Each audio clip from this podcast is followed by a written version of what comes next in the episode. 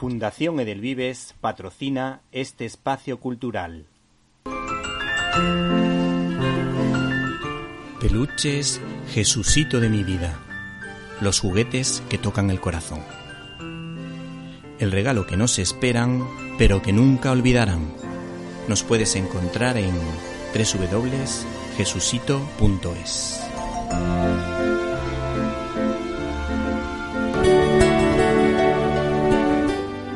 Periodista y aficionada a la lectura.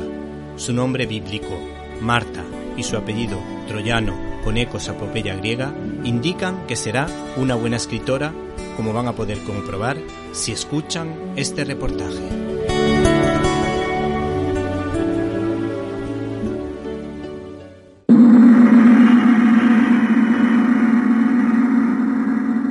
En esta ocasión nos traemos un largometraje del año 1957 dirigido por el director sueco Ingmar Bergman. Se trata de la película titulada El séptimo sello, protagonizada por Max von Sydow. En ella el personaje principal es el caballero Antonius Block, que regresa a Suecia tras las cruzadas junto con su escudero. A su vuelta y de camino a su castillo, comienza a jugar una partida de ajedrez con la muerte en un intento de ganar algo de tiempo. ¿Quién eres tú? La muerte.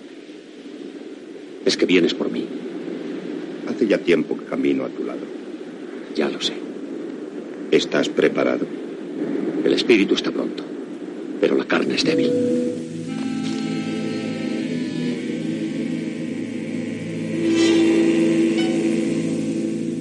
Espera un momento. Es lo que todos decís. Pero yo no concedo prórrogas. Tú juegas al ajedrez, ¿verdad? ¿Cómo lo sabes? Ah, lo he visto en pinturas y lo he oído en canciones. Pues sí, realmente soy un excelente jugador de ajedrez. No creo que seas tan bueno como yo. ¿Para qué quieres jugar conmigo? Es cuenta mía. Por supuesto. Juguemos con una condición. Si me ganas, me llevarás contigo. Si pierdes la partida, me dejarás vivir.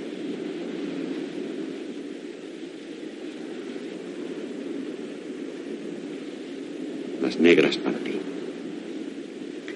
Era lo lógico. ¿No te parece? Una vez iniciada la partida y con esta prórroga concedida, nuestro caballero continúa su viaje hacia su casa, pero en el transcurso de este viaje descubre que una epidemia de peste negra está avanzando por el país, diezmando a la población y haciendo que grupos de penitentes se desplacen por todo el territorio con el objetivo de implorar a Dios que termine con la peste. A pesar de que la población tiene la perspectiva de la muerte tan cerca, no es sino Antonius Block quien muestra el interior de su alma. Escuchémosle en esta escena en la que intenta confesarse en una iglesia, aunque él no sabe que quien le escucha en realidad es la muerte.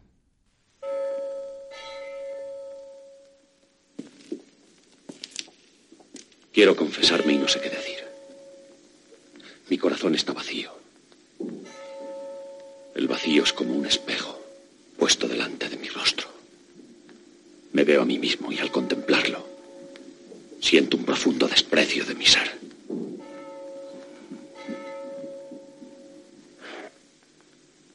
Por mi indiferencia hacia los hombres y las cosas, me he alejado de la sociedad en que viví. Ahora habito un mundo de fantasmas, prisionero de fantasías y ensueños. Y a pesar de todo, no quieres morir. Sí, quiero. Entonces, ¿a qué esperas? Deseo saber qué hay después. Buscas garantías. Llámalo como quieras.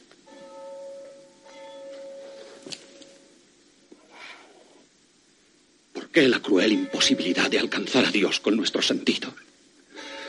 ¿Por qué se nos esconde en una oscura nebulosa de promesas que no hemos oído y de milagros que no hemos visto? Si desconfiamos una y otra vez de nosotros mismos, ¿cómo vamos a fiarnos de los creyentes? ¿Qué va a ser de nosotros, los que queremos creer y no podemos? ¿Por qué no logro matar a Dios en mí? ¿Por qué sigue habitando en mi ser? ¿Por qué me acompaña humilde y sufrido, a pesar de mis maldiciones, que pretenden eliminarlo de mi corazón? ¿Por qué sigue siendo, a pesar de todo, una realidad que se burla de mí y de la cual no me puedo liberar? ¿Me oyes? Te oigo. Yo quiero entender, no creer. No debemos afirmar lo que no se logra demostrar. Quiero que Dios me tienda su mano, vuelva su rostro hacia mí y me hable. Él no habla. Clamo él en las tinieblas. Y desde las tinieblas nadie contesta mis clamores. Tal vez no haya nadie. Pero entonces la vida perdería todo su sentido. Nadie puede vivir mirando a la muerte y sabiendo que camina hacia la nada. La mayor parte de los hombres no piensan ni en la muerte ni en la nada. Pero un día llegan al borde de la vida y tienen que enfrentarse a las tinieblas. Sí. ¿Y cuando llegan? Calla. Sé lo que vas a decir. Que nos hace crear el miedo una imagen salvadora. Y esa imagen es lo que llamamos Dios. Hemos escuchado aquí el anhelo presente en todo ser humano de encontrar aquello que desea su corazón con mayor profundidad. En este caso, Antonius Bloch desea saber si existe Dios y es lo que le aterra ante la muerte. Y también escuchamos cómo esto que se desea con ardor, aunque no se alcance a comprenderlo. ¿Te estás preocupando? Hoy ha venido a buscarme la muerte. Estamos jugando una partida de ajedrez. Es una prórroga que me da la oportunidad de hacer algo importante. ¿Qué piensas hacer? He gastado mi vida en diversiones, viajes, charlas sin sentido. Mi vida ha sido un continuo absurdo. Creo que me arrepiento. Fui un necio. En esta hora siento amargura por el tiempo perdido.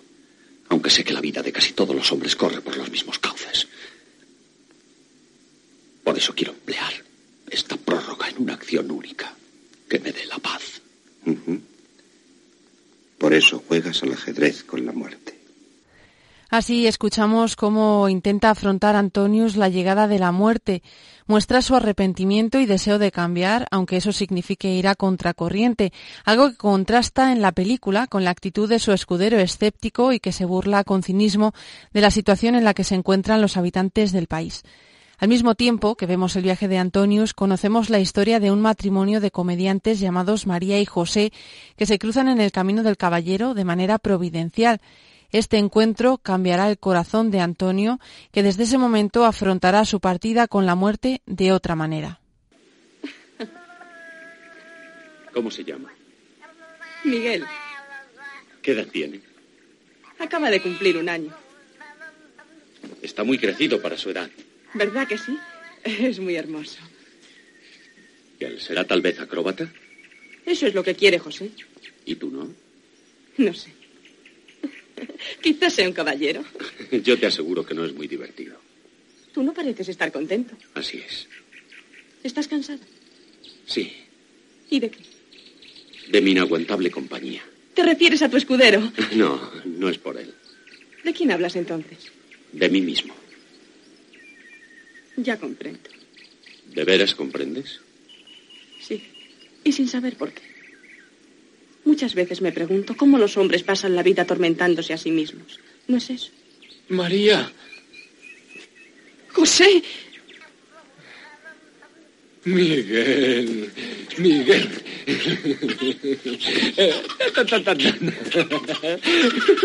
¿cómo le gusta jugar contigo? Fíjate lo robusto que se está poniendo. Te alegra que esté tan fuerte. Será un gran acróbata.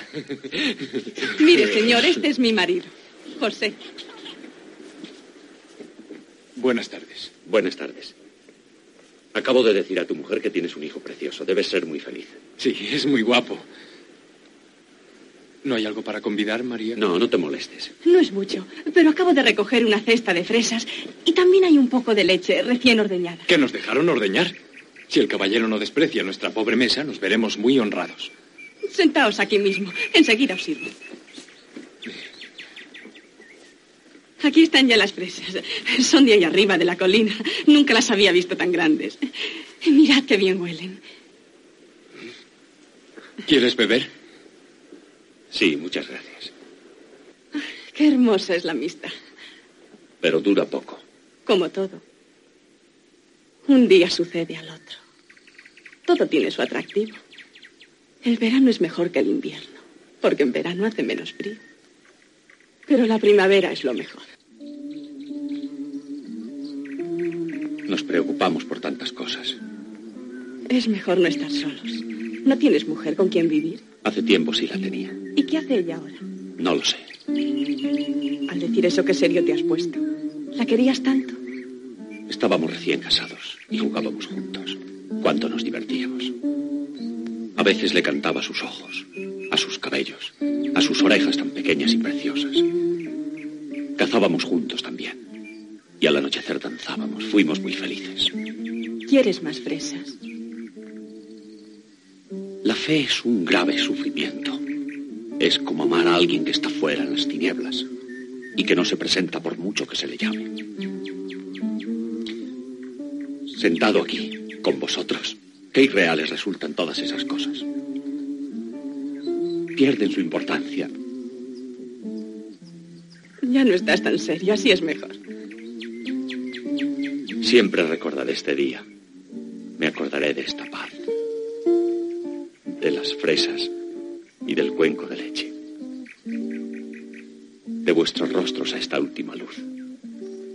Me acordaré de Miguel así dormidito y de José con su laúd. Conservaré el recuerdo de todo lo que hemos hablado. Lo llevaré entre mis manos, amorosamente.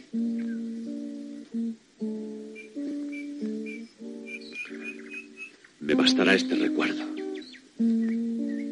como una revelación. Con el camino emprendido y con la aparición de la muerte en varias ocasiones, Antonius está empeñado en realizar una última buena acción y redimirse así de todas sus malas acciones anteriores. Gracias a los dones recibidos por José, Antonius consigue su objetivo y aunque sin embargo la muerte le avisa de que el final de la partida está próximo, el caballero sigue esforzándose para conocer qué le espera más allá una vez que traspase el umbral. La película se completa con el elenco de personajes que rodean a nuestro caballero, partiendo por su escéptico escudero, otro cómico que acompaña a María y a José y algunos personajes más que nos ayudan a profundizar en los diferentes modos de afrontar las situaciones de la vida y asuntos como el amor, la vida y la muerte. Lo escuchamos en este corte del escudero Juan. Válgame Dios. ¿No eres tú el herrero Plop? Buenas noches. ¿Qué haces aquí lloriqueando? Compadécete de mí. Soy un pobre hombre que no puede hallar consuelo a su dolor. ¿Todavía lo de tu mujer? Sí, no la he encontrado. La vida es un infierno con las mujeres y es también un infierno sin ellas. Por eso a mí me parece que lo mejor es divertirse a costa suya y no preocuparse más. Riña y bazofia para comer. Pañales sucios y protestas. Malas caras y siempre pidiendo. Y por si fuera poco, la suegra pariente del diablo. Y cuando va uno a acostarse a dormir. Otra nueva canción. Lágrimas, discusiones y berridos que llegan hasta el cielo. ¿Por qué no me das un besito, pichón? ¿Por qué no me cantas, vida mía? ¿Por qué no me mimas como hacías al principio? ¿Por qué no te fijas en mi camisa de dormir? No haces más que volverte de espaldas y roncar. ¡Qué asco! ¿Qué asco? Ya se ha alargado. Alégrate. Les voy a romper los huesos a martillados. Les voy a machacar la cabeza sobre el yunque como una nuez. Los meteré en la fragua hasta que se pongan rojos como ascuas. Ya estás berreando. Es que yo la quiero. Con que esas tenemos, ¿eh? Pues te voy a decir una cosa, pobre tonto. Eso de amor no es más que una palabra bonita que a cambio de una sombra de felicidad te proporciona toda suerte de engaños, mentiras y falsedades, amén de muy graves disgustos. Pero me duele mucho perderla. Sí, también es verdad. El amor es la más negra peste. Y si se muriese de amor, menos mal. Pero de eso se cura uno. No, no, mi amor no pasa. Oh, el tuyo también, como todos. Muy de tarde en tarde muere de amor una pareja de idiotas.